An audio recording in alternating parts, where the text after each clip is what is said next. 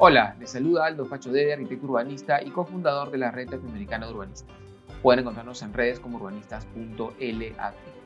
Ciudades que Inspiran es una iniciativa conjunta entre la Red de Urbanistas y el Comité de Lectura, desde donde visitaremos diversas ciudades del Perú y Latinoamérica a través de las miradas críticas de sus ciudadanas y ciudadanos, buscando destacar aquellos aspectos que nos inspiran y apasionan. En esta temporada especial que preparamos a raíz de la muerte de Abimael Guzmán, máximo líder de la agrupación terrorista Sendero Luminoso, Hemos intentado atisbar en la compleja relación de aquellos años de terror y la forma como habitamos nuestras ciudades. En el episodio 1 conversamos con Lucía Dagmer y Ramiro García, con quienes pudimos analizar la manera como se vivió el terror en Lima, desde diferentes espacios físicos y sociales, haciendo una muy interesante relación con la pandemia de la COVID-19. En el episodio 2 conversamos con el doctor Manuel Burga, director del lugar de la memoria, la tolerancia y la inclusión social, sobre el esfuerzo que hace la institución en hilvanar los sucesos, las lecturas y los relatos que nos permiten a cada uno poder construir nuestra interpretación de la historia.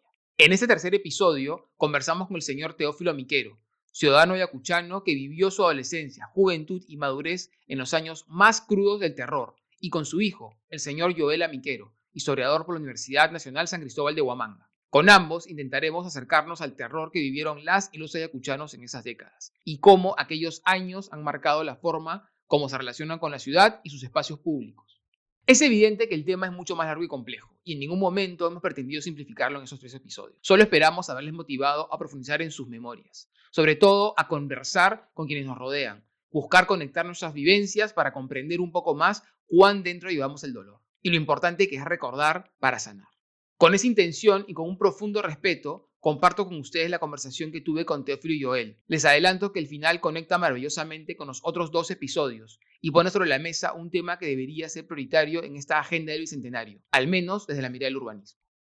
Señor Teófilo, primero que nada agradecerle enormemente por haberse tomado el tiempo de conversar conmigo. Para mí es muy importante escucharlo y conocer cómo se vivió en Ayacucho esos años de terror que este, me hicieron al Perú. En el episodio anterior, hablando con el doctor Burga, eh, se, ha fijado, se han fijado los años del terrorismo entre 1980 y el 2000 y el año 2000.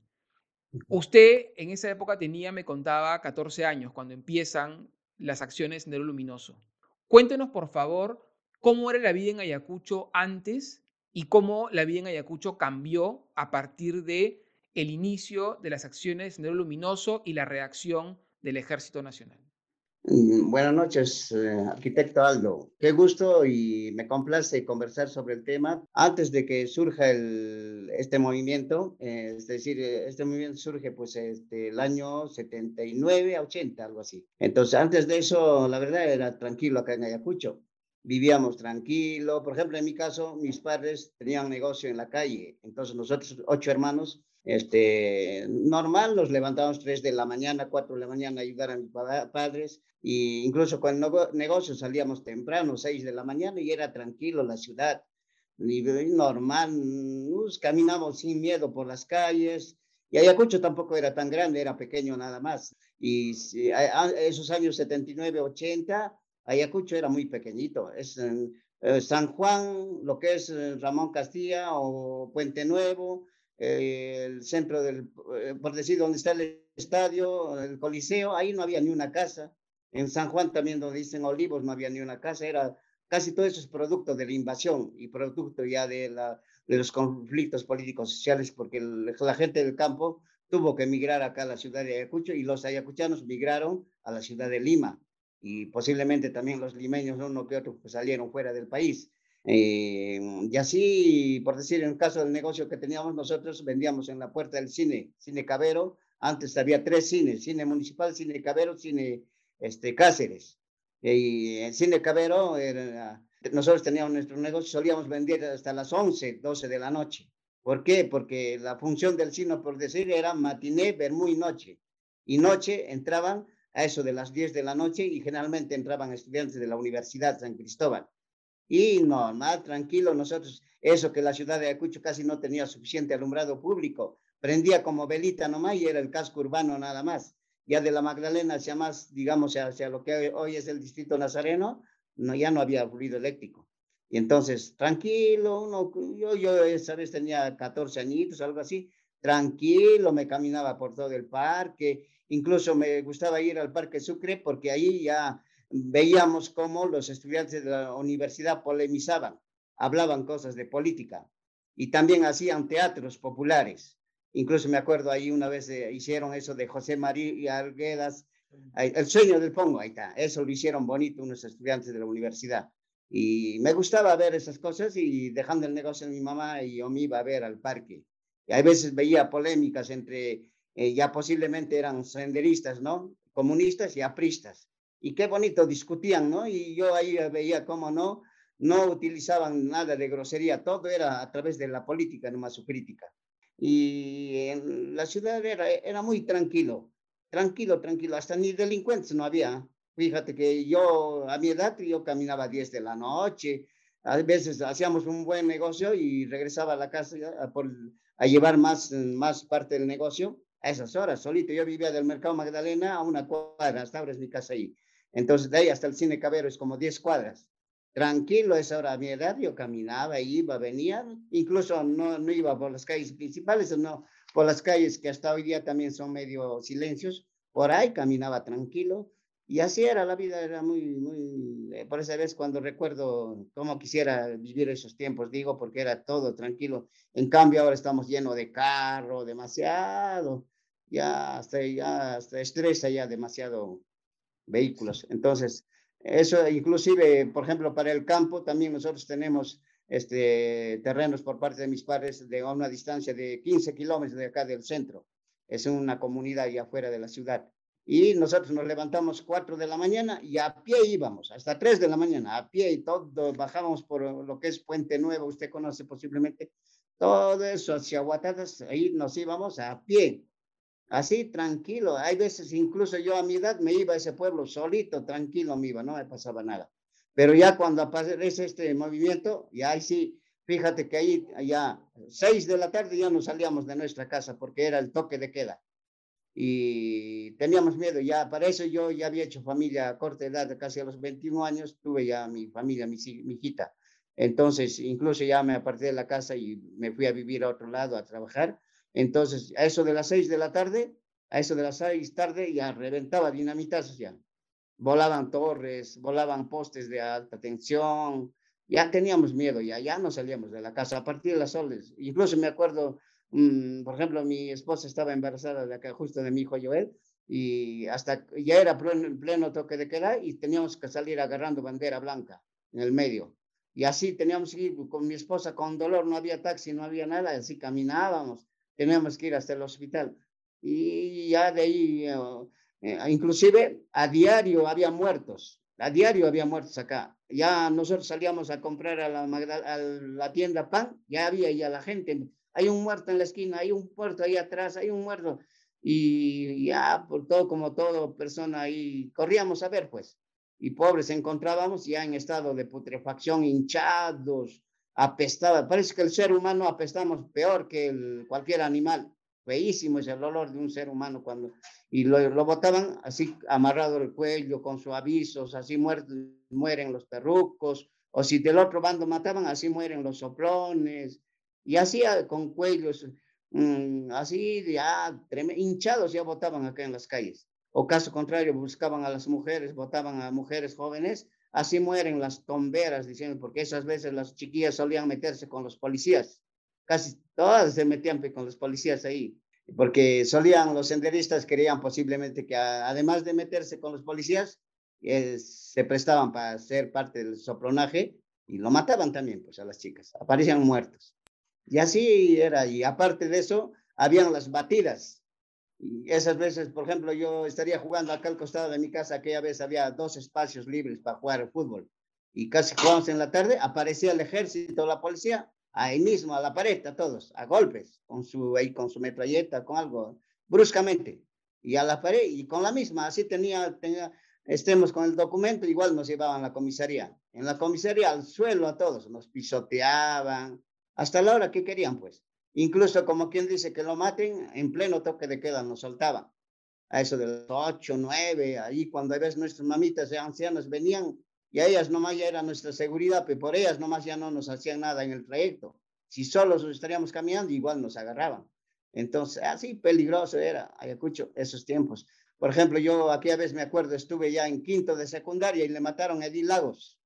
A Edil Lagos ahí, entonces yo justo por curiosos, este, casi todos salimos del salón. Vamos al entierro, vamos, vamos a ver. Yo estudiaba en el colegio mariscal, el colegio más antiguo de Ayacucho, pues. pues el colegio, entonces, salimos del, entonces, fíjate, le puedo contar que siquiera unos tres cuadras antes, lleno de gente, y atrás unos cuatro cuadras después del ataúd, lleno de gente. Y nosotros, por curiosos con mi amigo, vamos, vamos, nos acercamos cerca al ataúd de Edil Lagos, y fíjate, todavía bien uniformados es quien es su seguridad, tapados así con mascarilla, como quien se pone ahí en la nariz, como le llaman eso, como una venda, así bien tapados con su uniforme y con su fal todos y cómo gritaban, yo me acuerdo, y gritaban combatir y resistir, todo eso era su lema de esa gente. Pucha, y cantidad, y todos gritaban, pero ya contagiaba eso, pues, todos, y si no gritabas ya también de como algo raro ahí, pues. Entonces, todos así, así ya llegamos al cementerio, lo enterraron, y yo ya, ya sabíamos cómo se viven ahí. Vamos, vamos ya, ahorita va a reventar el dinamita, vas a ver. Dicho y hecho, estoy llegando al negocio de mi mamá en el Cine Cabero, empiezan los dinamitas, bam, bam, paso, madre. En el pleno cine también un dinamitazo lo habían tirado ahí de galería a galería, es casi en el tercer piso ya. De ahí lo habían tirado hacia el hotel que es al frente nomás. Ah, so, felizmente nosotros nos metimos debajo del triciclo. era un total, un, ah, madre, y, desaparecía la gente, pues. Ahí ya tuve, y por decir, eh, me acuerdo una vez así fui donde un familiar a su a su reunión. Entonces apenas terminó la reunión, estoy saliendo ya, pues así a dos cuadras del parque, y empiezan los dinamitazos. Y de ahí ya está mi cuadra, como mi casa, como a seis cuadras todavía. Entonces tuvo que, tuve que amanecer en una un señor que sacaba fotografía ya, pues, porque uno no, ya daba demasiado miedo, pues. Ya basta que te, te agarra la policía, así seas inocente, ya eres persona desaparecida ya. Y peor si eres estudiante de San Cristóbal, con más razón y si eres estudiante de educación, ciencias sociales, agronomía, aún más todavía, porque creían que ahí estaba el centro de toda esa, de todo eso, eh, de todo ese partido, digamos. Entonces, así, así, así lo, lo que hemos pasado es una parte de lo que te puedo estar contando, señor Aldo. Gracias, señor Teófilo. Eh, lo que usted cuenta es sumamente, sumamente estremecedor, porque claro, yo, usted primero nos contaba de esta Ayacucho, de esta ciudad tranquila, de, barrio, casi de pueblo, donde las personas caminaban libremente por las calles, no había delincuencia, eran todos conocidos, eh, se quedaban hasta tarde si querían, manejaban dinero sin problema, eh, salían de sus casas, se reunían entre amigos, los estudiantes discutían libremente, con altura, en, los espacios públicos. Esta ciudad en la que ustedes se sentían seguros y libres de pronto cambió radicalmente ser una ciudad en la cual ustedes tenían miedo. Daba miedo salir a la calle, daba miedo moverse por la calle. Si mirabas de una manera, te daba miedo. Si mirabas de otra, también te daba miedo, porque no, en el fondo, los ciudadanos eran, eran, estaban en el medio de una, de una guerra, de una lucha entre los senderistas que querían imponer su autoridad y poder y el ejército que buscaba, obviamente, este, controlarlos. Y en el medio de esa lucha armada, ustedes estaban en el medio y sufrían, como usted nos contó, lo, digamos, todas las, eh, sufrían todos los impactos de esta guerra, desapariciones, muertes. O sea, yo me imagino lo, duro que debe haber sido de estar en una ciudad en la cual ustedes vivían tan tranquilos, de pronto encontrar cadáveres en la calle en estado de putrefacción, oír bombas y ya no saber qué explota ni dónde explota, no saber a dónde ir para estar seguros, no saber si mirar, ¿Cómo se vive, señor Teófilo, en, esa, en, esa, en ese contexto? ¿Cómo se sobrevive a esa situación? La verdad, sobrevivíamos, pero de una manera así de temor. Fíjate que yo cuando estaba solo, no tenía hijo, yo también era valiente, pues como todo joven, ¿no? No tenía miedo. Ah, todo joven somos medio rebeldes. Eh, pero ya cuando llegó mis hijos, ya yo, la verdad, ah, mira, fíjate que en la universidad hasta te meten esa idea de no creer en Dios, pero cuando yo llegué a tener mis hijos, mm, ya mm, tenía que creer en algo porque necesitaba de un ser superior que me brinde su apoyo, porque para cuidar a mis hijos, pues, porque no daba demasiado miedo salir a la calle, no podías desenvolverte y todo se había visto de una u otra manera eh, perjudicado, hasta el negocio mismo ya no era como antes, hasta, ¿te acuerdas? Estábamos en el gobierno de Alan, todas las cosas subían, yo me acuerdo, yo ahorraba, en, esa vez había que ahorrar en dólar, aunque sea poquito, pero había que ahorrar en dólar. Yo me acuerdo, me iba al portal del parque y compraba en dólar mi platita, lo convertía de soles en dólar y guardaba mi platita así. Y fíjate, cuando yo iba a comprar mis materiales que utilizaba, todo, cada viernes subía, subía el dólar, subía el dólar. Como ahorita, ahorita, como estábamos algo así, así estaba, era. En tiempo de Alan, hasta en cola era para comprar leche, pan, huevo, todo era cola, cola, hasta el querosene, antes pues, se cocinaba con querosene, no había el gas. Y a todo, ni siquiera encontrábamos para comprar también. Todo, todo era, ya todo se había visto de una manera perjudicado con esto, lo que apareció este movimiento. Y así hemos vivido y, de ambas partes teníamos miedo, la verdad. Por decir, en mi caso, eh, de repente estoy caminando solo noche en la calle porque aún la vida continuaba a pesar de toda esa situación, ¿no? Entonces caminaba y de repente yo me encontré con policía, la verdad yo tenía miedo, porque de hecho, documentos, y de repente algo, encuentran algún sinónimo, un homónimo, no sé, ya pues te llevan. Y es ya hombre muerto ya. Y así era, así era. Y inclusive eh, ahí era como tu documento de diario, tú lo que primero que hablabas al salir de tu casa, mi documento, tu DNI tenía, esa vez era libreta electoral. Y documento, eso, hasta la esposa o los hijos. Y documento, eso era la palabra que uno tenía que decir primero para salir a la calle. Y siempre, así como el pañuelito no faltaba en el bolsillo, igual el documento no faltaba en el bolsillo. Donde sea. Si no, pues ya te agarraba la policía y por indocumentado ya te ibas detenido. Y muchas veces ya no salías, ¿ya? Claro, yo, yo estoy recordando con usted, usted me lleva unos años, pero yo obviamente, y yo viví en Lima, no, no en Ayacucho, no, por eso yo lo que estoy contando es desde un espacio mucho más eh, seguro y, no, y, ni de cerca, digamos, este, viví, viví lo que usted vio, o sea, no, no pretendo compararme. Lo que sí recuerdo es, como usted dice, las colas, porque además se cruzó eh, el terror, el terror desatado por Sendero Luminoso, se cruzó con eh, la hiperinflación y la crisis económica que vivíamos en los 80, como usted dice, la moneda no valía nada. Yo me acuerdo cuando eh, salieron los billetes, en esa época eran, creo que eran 10 mil intis, y me acuerdo que eran nuevitos, entonces yo decía, ay, quiero uno, y un amigo me dijo, tranquilo, que dentro de una semana te lo van a dar para comprar caramelos. Y no le digo que era, fue así, pero muy parecido, o sea, sacaban la moneda y a los pocos días ya no valía nada. Me acuerdo las pues. colas con mi mamá haciendo colas para comprar la leche Ensi, que era la única leche que podíamos ah, consumir, porque no había otra. Eh, el, pan, pues. el pan también popular. Sí, fue una época muy difícil, se cruzó crisis económica, se cruzó terror, miedo, muerte. Sinceramente, los que yo también yo era chico, usted era un poquito mayor que yo, pero no nos separan muchos años.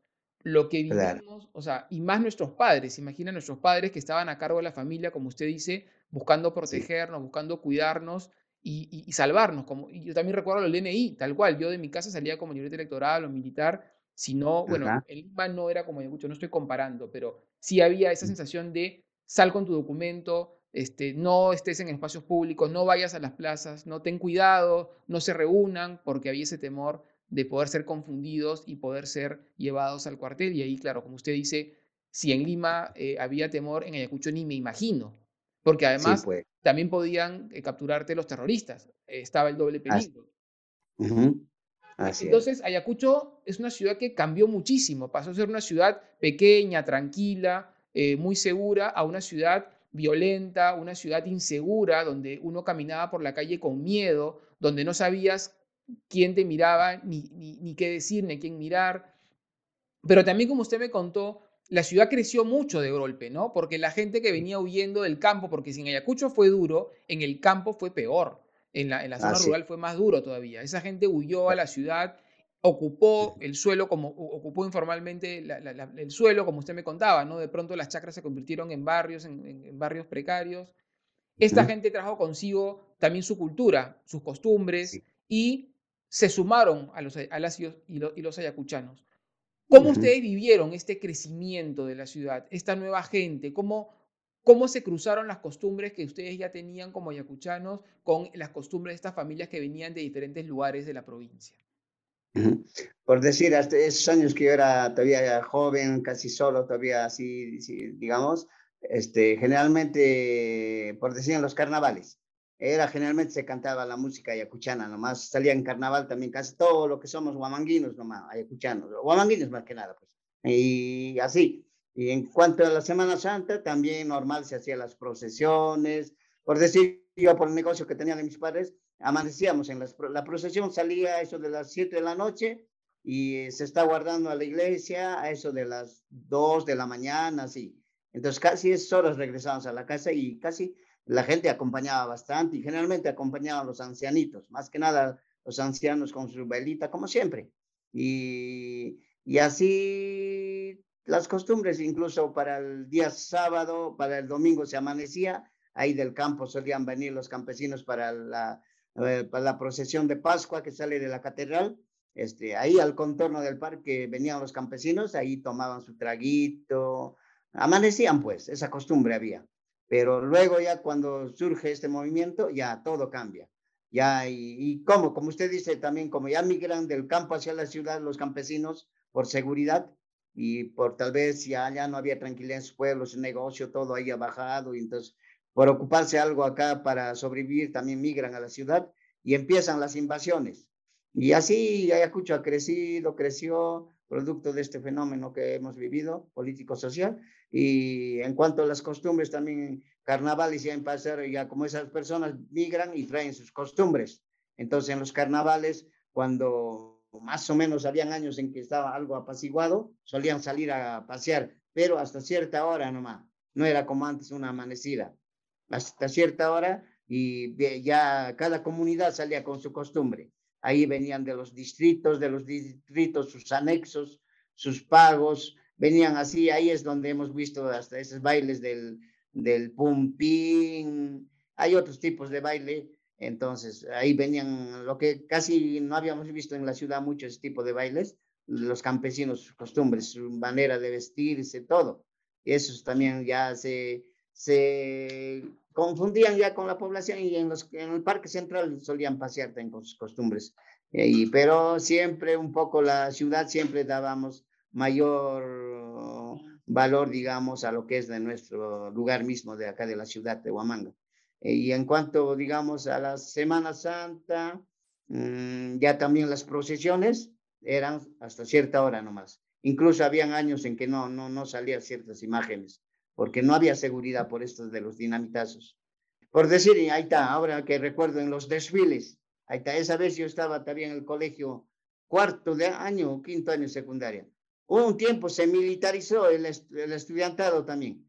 Los batallones que salíamos en el desfile en esos años, toditos hemos empezado a salir militarizados. Un grupo salía de Ranger, otro de Marino, otros salíamos de comandos. Eh, ah, eso, éramos chatos, pero salíamos así de militares. Y eh, era algo chistoso. Todo hasta nuestro armamento mandamos ser de, de maderita en la carpintería, todo pues así chistoso, pero tengo fotos, incluso tengo un recuerdo por ejemplo, yo tengo un, mi hermano salió de comando y tenía una boina, felizmente era negro y decía, sí, comando. Y me acuerdo una vez, acá por el, yo vivo por la Magdalena y a dos cuadras del óvalo, y nos percatamos que del óvalo estaban haciendo requisa los del ejército. Estaban entrando casa por casa, rebuscando libros y cualquier indicio que nos pueda comprometer. En eso llegan a mi casa y ya, pues nosotros todos los libritos que teníamos de hasta libros pues de Arguelas, de Mariatti, de Ciro Alegría era peligroso pues, para ellos no estaba bien ni esos libros, aunque no tenían nada de malo eso. Y eh, teníamos que quemarlo pues, ¿qué vamos a hacer? Entonces en eso entra el ejército de día pues de día. Y mi mamita estaba ya, esas veces mi mamá ya era anciana, ahora mi mamita ya tiene 89 años, vive gracias a Dios, pero esa vez tendría pues, 70 por ahí. Entra el ejército y empieza a rebuscar y lo encuentra esa boina y esa boina decía sí, y vivos pues nos querían involucrar, acá dice comunista, y felizmente teníamos la foto pues que nos habíamos tomado en el desfile en el parque. ¿Cómo se acá hay usted de policía escolar y mi hermano está de comando y este sí, acá está la boina? Y además sería terruco, pues sería rojo, no sería negro. Y solo así nos ha dejado y, pero ya quémenlo ahorita esa, esa boina y tuvimos que quemarlo pues.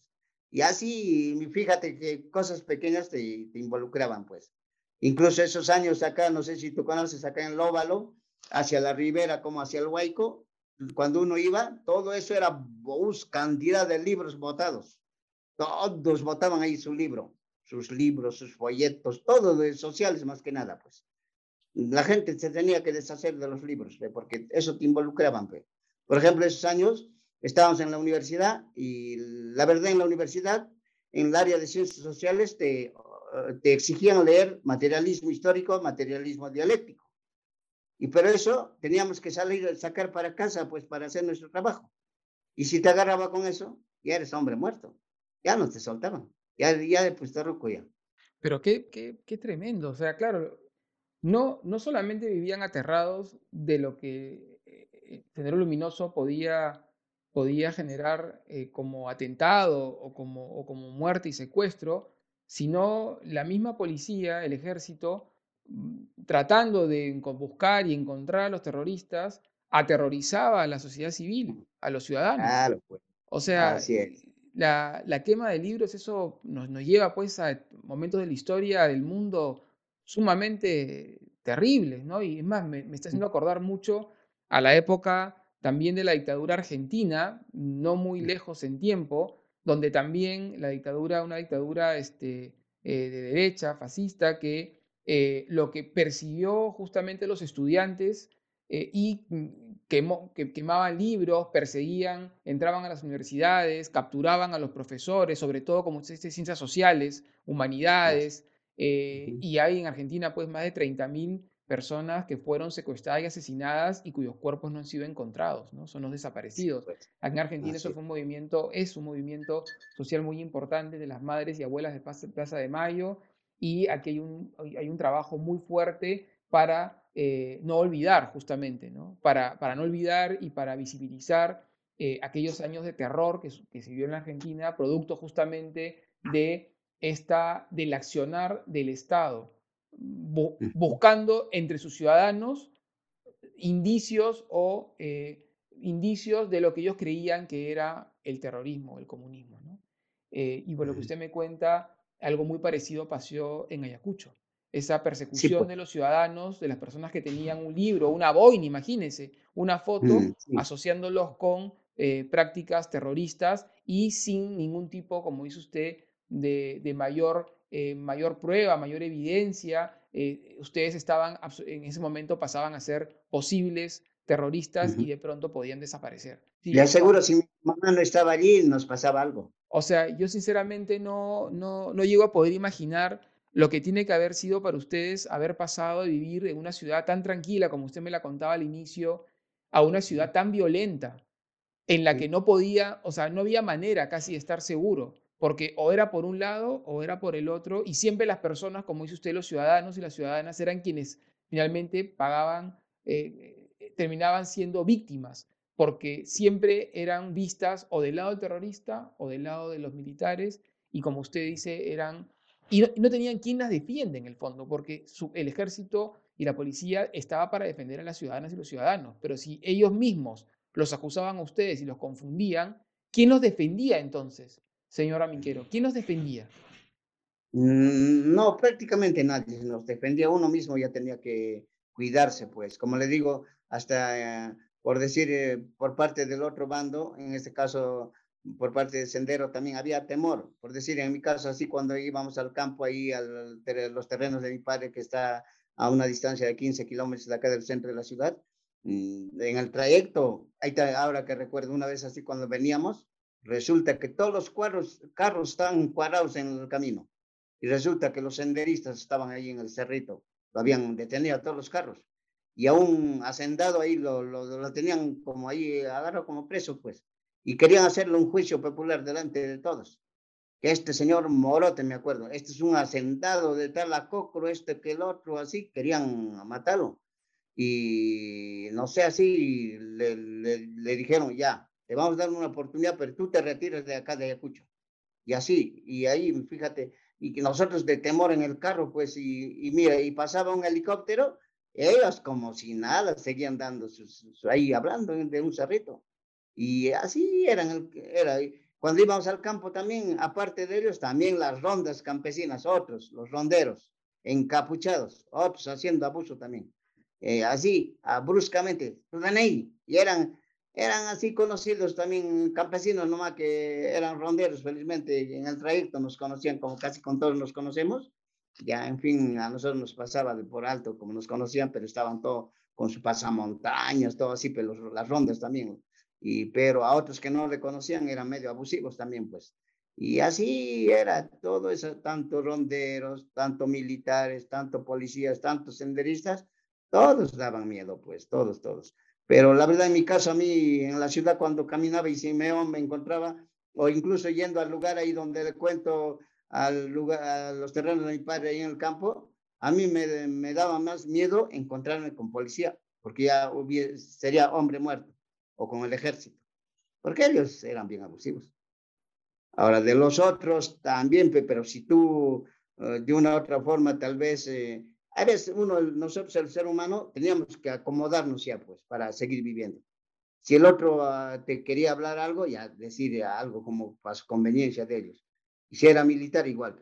Si no, pues si tú vas a hablar mal, pues ya eres hombre, eh, te pasaban muchas cosas.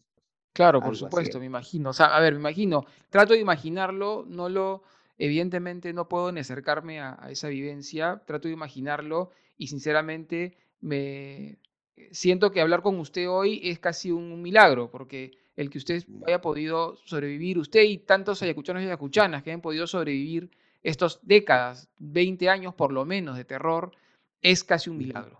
Señora Miquero, cuéntenos cómo fue volver a las calles, a las plazas, cómo, cómo volvieron ustedes de a poco a recuperar la vida en los espacios públicos de la ciudad, a la vez que se fue retirando el miedo y el terror. Mm, eso ya le puedo comentar ya hacia el, hacia el año 2000, ya casi de manera progresiva, poco a poco, ya, eh, ahora que recuerdo, creo que ya cuando le capturan a Abimael, allí empieza ya a apaciguarse muchas cosas.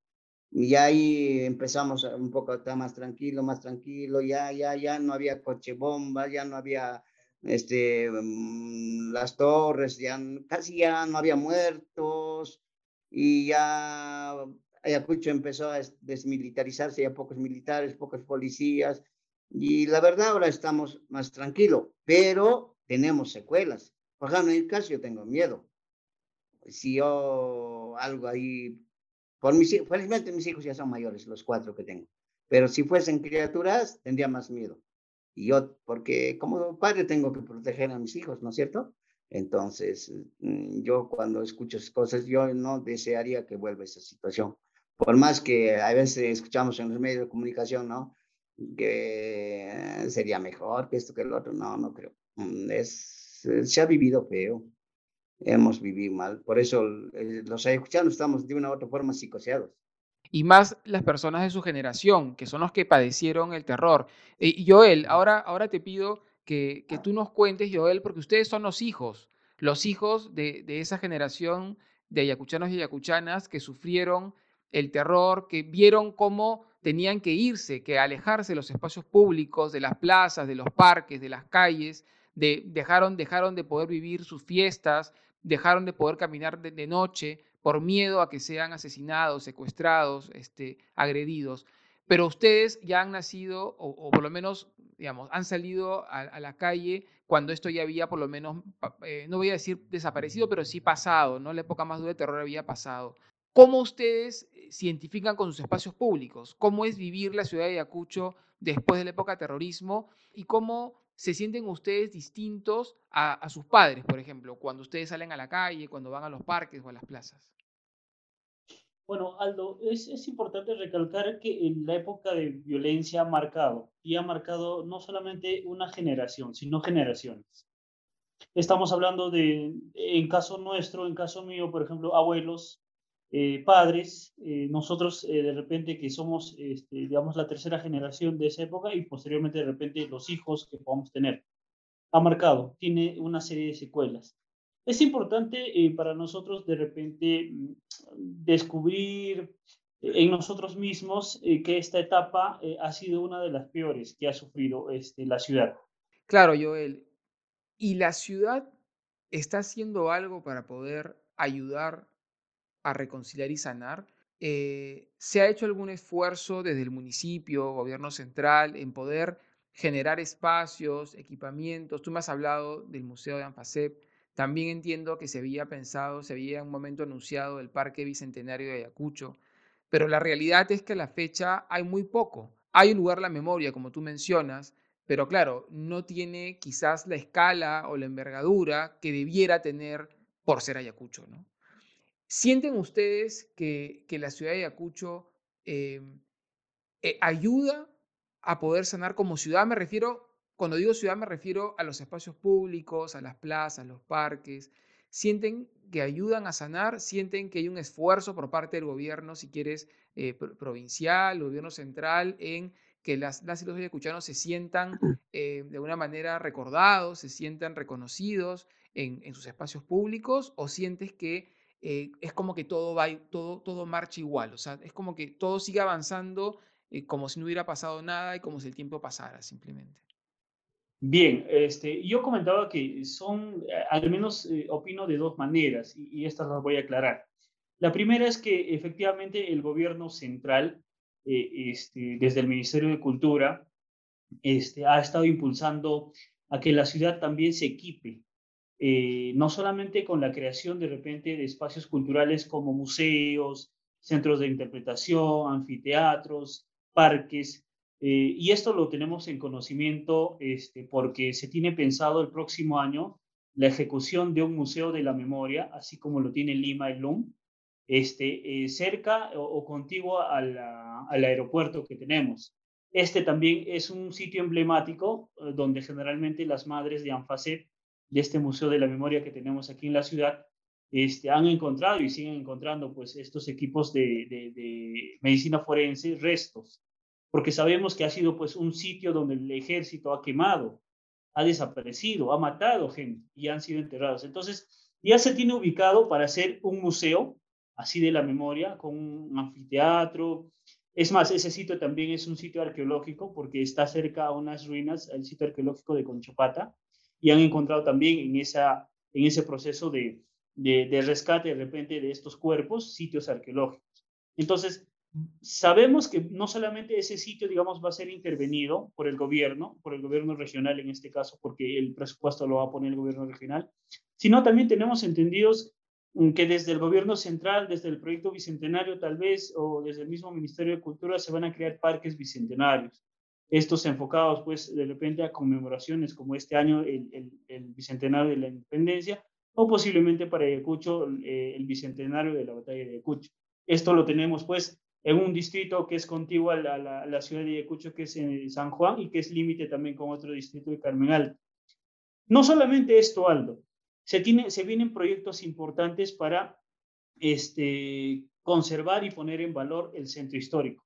Las casonas, que sirvan como especie de, sitios de disfrute, las bibliotecas, que estas casonas eh, que son muy bonitas aquí en la ciudad de Ayacucho, que tenemos en el centro histórico, sean de utilización, eh, de uso social, como se llama, de disfrute. Que el centro mismo histórico, con, esta, eh, con este tiempo de gobierno del alcalde Yuri Gutiérrez, por ejemplo, en su visión era como que cerrar dos o tres calles a la redonda de la Plaza Mayor para, hacer, para hacerla peatonal, para hacerla de disfrute, para hacerla de goce, para que haya cultura viva. Es más, parte de repente de este crecimiento de la cultura popular, cultura viva, este, y no solamente que es propia de la ciudad de Ayacucho, sino del interior producto de esta migración, se da con las danzas, se da con la música y se da con la práctica que se tiene en este tiempo de estos jóvenes que no pasan los 18, que no pasan los 25 años de edad todas las plazas, eh, calles y mm, frontis de los templos son utilizados para práctica de danza, para práctica de, eh, o ensayos de música.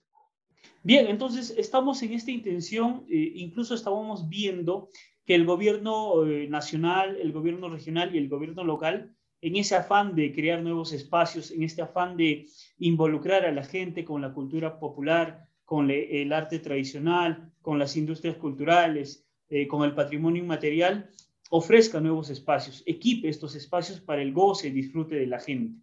Porque recordemos que hemos pasado una, época de violencia de aproximadamente 20 años. Entonces nos queda de repente con este bicentenario transformar la mentalidad. este, dar a la gente un nuevo horizonte de vida, otro tipo de vida enfocado a nuestra identidad. Ayacucho posee ingente cantidad de recursos culturales. Prueba de ello es que tenemos de repente al primer hombre de repente de Sudamérica en la cueva de Pichimachay. Tenemos al primer imperio de los Andes, la cultura Wari. Y tenemos la Pampa de Ayacucho donde se ha gestado y se ha sellado pues la libertad de toda Hispanoamérica con la batalla de Ayacucho en 1824. Entonces, creemos que en esta primera etapa de este primer bicentenario, Ayacucho está viendo y está siendo tratada de manera diferente. Sin embargo, creemos que eh, los ayacuchanos, eh, de repente que estamos viviendo y residiendo y estamos profesionalizándonos cada vez más en, la gestión cultural, estamos eh, con esta necesidad de pedir más, de pedir más cultura, de pedir mejor educación, de pedir este, de repente mejores servicios en, en seguridad y en hospital para la ciudad. Creemos y estoy convencido que la cultura nos va a salir de este atraso. Creemos que la cultura va a ser un, eh, un eslabón para pedir y, hacer que la mentalidad de la gente cambie. Vea esta época de violencia que ha pasado para ver que con la cultura podemos desarrollarnos nosotros, ¿no? Entonces, estamos de repente viviendo momentos mmm, culturales eh, que nos permiten salir de repente de un atraso y obviamente con el esfuerzo de, una, de un dote de presupuesto mayor, de repente a las oficinas de las direcciones desconcentradas de cultura, a las oficinas de turismo, para que empoderen y potencien este tipo de manifestaciones en pro de un desarrollo cultural pues de las personas aquí, de los ayacuchanos y por supuesto de su, de su enfocados en la salud mental que de esta época de violencia que han vivido, ¿no? Entonces, Creo que generalmente las actividades culturales que se están manifestando, gestando y desarrollando aquí en la ciudad en estos últimos seis u ocho años han permitido como que dosificar, cambiar la mentalidad y, a través de estas manifestaciones culturales crear otro tipo este, de sentido, de, eh, eh, de, percepción de la cultura, de la vida eh, del poblador ayacuchano que ha vivido esta época de violencia, ¿no? O sea, Créame, este, Aldo, que estos, por ejemplo, festivales que se hacían o que se hacían, creo que hasta antes de la pandemia en los colegios de danza, permitían una congregación de las familias, como este, disfrute, recreación. Entonces, si eh, este, se tienen proyectos de de repente peatonalizar eh, todo el centro histórico, como que ayudaría de alguna manera a dinamizar la cultura, a dinamizar no solamente este, crear una conciencia social y cultural nueva, sino que de repente ayudaría a sanar, este, no sé, estos rezagos de, de épocas vividas anteriormente en esta violencia sociopolítica que se ha vivido pues aquí en la ciudad, ¿no? Gracias, Joel. Mira, me, me gusta mucho la manera como, como terminas, porque siento que conecta, conecta muy bien con la memoria de tu padre. Tu padre, cuando, cuando era joven, justo ¿no? antes de, que empezaran estas décadas de terror, recordaba con mucha eh, con nostalgia cómo usaba los espacios públicos, las calles, las plazas, cómo se movían con libertad en esa pequeña ciudad de Ayacucho, ¿no? que él comentaba, una ciudad pequeña, eh, no, ni, de cerca lo que hoy vemos como Ayacucho, cuando nos acercamos en avión y vemos ¿no? la, extensión de la ciudad que ha crecido eh, de forma informal en gran parte, ocupando eh, áreas agrícolas y demás, ¿no? Pero esa pequeña ciudad de Ayacucho de los 70 que de pronto es este, azotada, digamos, golpeada con estas décadas de terror y que además de sufrirlo, también se nutre y crece con eh, diferentes colectividades, personas que vienen también huyendo de sus pueblos a llevar su cultura a Ayacucho. Y qué bonito, qué bonito esto que tú cuentas, que digamos, que sería realmente lo, deseable, lo exigible. Lo exigible sería que la inversión de eh, el gobierno eh, provincial, el gobierno digital, los gobiernos regionales y nacional, se, se, oriente a justamente darle fuerza y vida a los espacios públicos, para que la gente vuelva.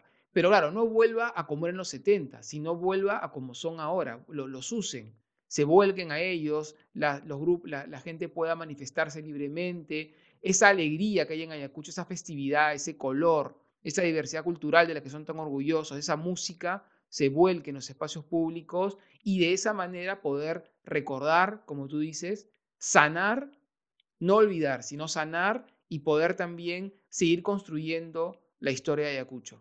Ese mensaje me parece muy bonito, muy potente y está además muy asociado eh, a la ciudad, a cómo la ciudad puede ofrecerle a las y los ciudadanos un espacio para poder seguir construyendo la historia y la memoria desde la memoria misma, desde la felicidad y desde la cultura.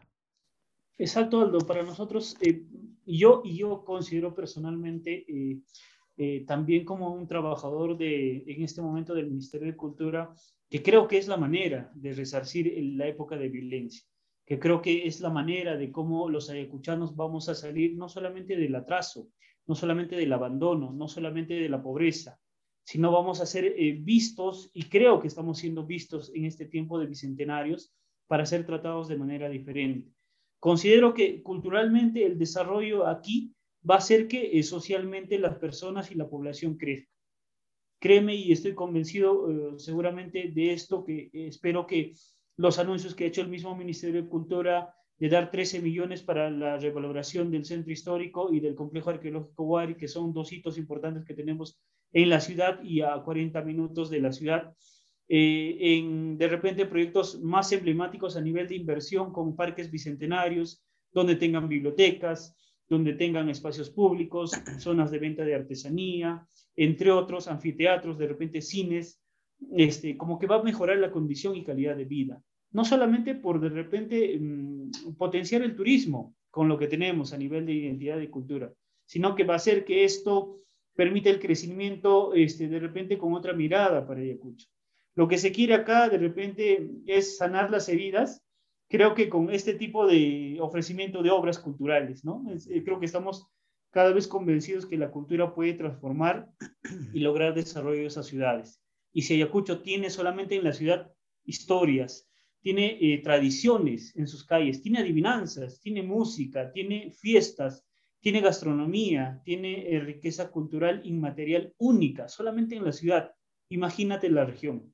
Entonces, estamos hablando de un potencial cultural que esperemos explote y que esperemos que el gobierno central pues se fije, como se está fijando el Banco Interamericano, por ejemplo, también con proyectos que, según hemos eh, tenido conocimiento, van a invertir próximamente eh, para Ayacucho, permitan salir también de ese atraso eh, y, de alguna manera resarcir pues esta época de violencia, ¿no? Entonces recordemos que vamos a hacer dentro de un par de años, este, vamos a celebrar el bicentenario de la batalla de Ayacucho, que es para toda la Latinoamérica, ¿no? Un hecho trascendental y único. Entonces, como que por ahí vamos a estar de repente todos este, esperando qué cosas va a hacer el gobierno para Ayacucho. Y no solamente a nivel cultural, sino a nivel de, de repente, de integración con carreteras mejores, este, de repente mejorar la educación misma, crear más hospitales o colegios emblemáticos. ¿no? En realidad es parte de un sentido más global eh, de desarrollo que queremos, pero obviamente enfocados en la cultura y en el turismo que más potencia tenemos de repente aquí a nivel de la región. Muchas gracias, Joel. Muchas gracias, señor Teófilo, por su tiempo. Les agradezco mucho por haber compartido con nosotros sus memorias, anhelos también, sueños. Eh, sinceramente, trabajemos para que esa compensación que le debe el Estado peruano a la ciudad de Ayacucho, nutriendo sus espacios públicos de vida para que las y los ayacuchanos puedan sentirse eh, invitados, libres de poder utilizarlos y aprovecharlos junto con todos, también nosotros, que somos siempre invitados a Ayacucho, yo he ido muchas veces y siempre he sido muy bienvenido, sea la manera como empecemos a sanar y podamos realmente contar lo que vivimos como parte de nuestra historia, pero ya no como ese dolor que hoy nos genera. De nuevo, muchísimas gracias Teófilo y Joel por su tiempo y sobre todo por habernos abierto su casa y sus memorias. Espero, sinceramente, haber estado a la altura de ello. Aprovecho para invitarles a acompañarnos en la siguiente temporada, que hemos titulado Ciudades y Género, y que la venimos trabajando junto a Daniela Meneses, curadora de género del Comité de Lectura, y Jessica Álvarez, arquitecto urbanista. Por mi parte, me despido hasta una nueva visita a aquellas ciudades que nos inspiran y apasionan. Muchas gracias por escucharnos.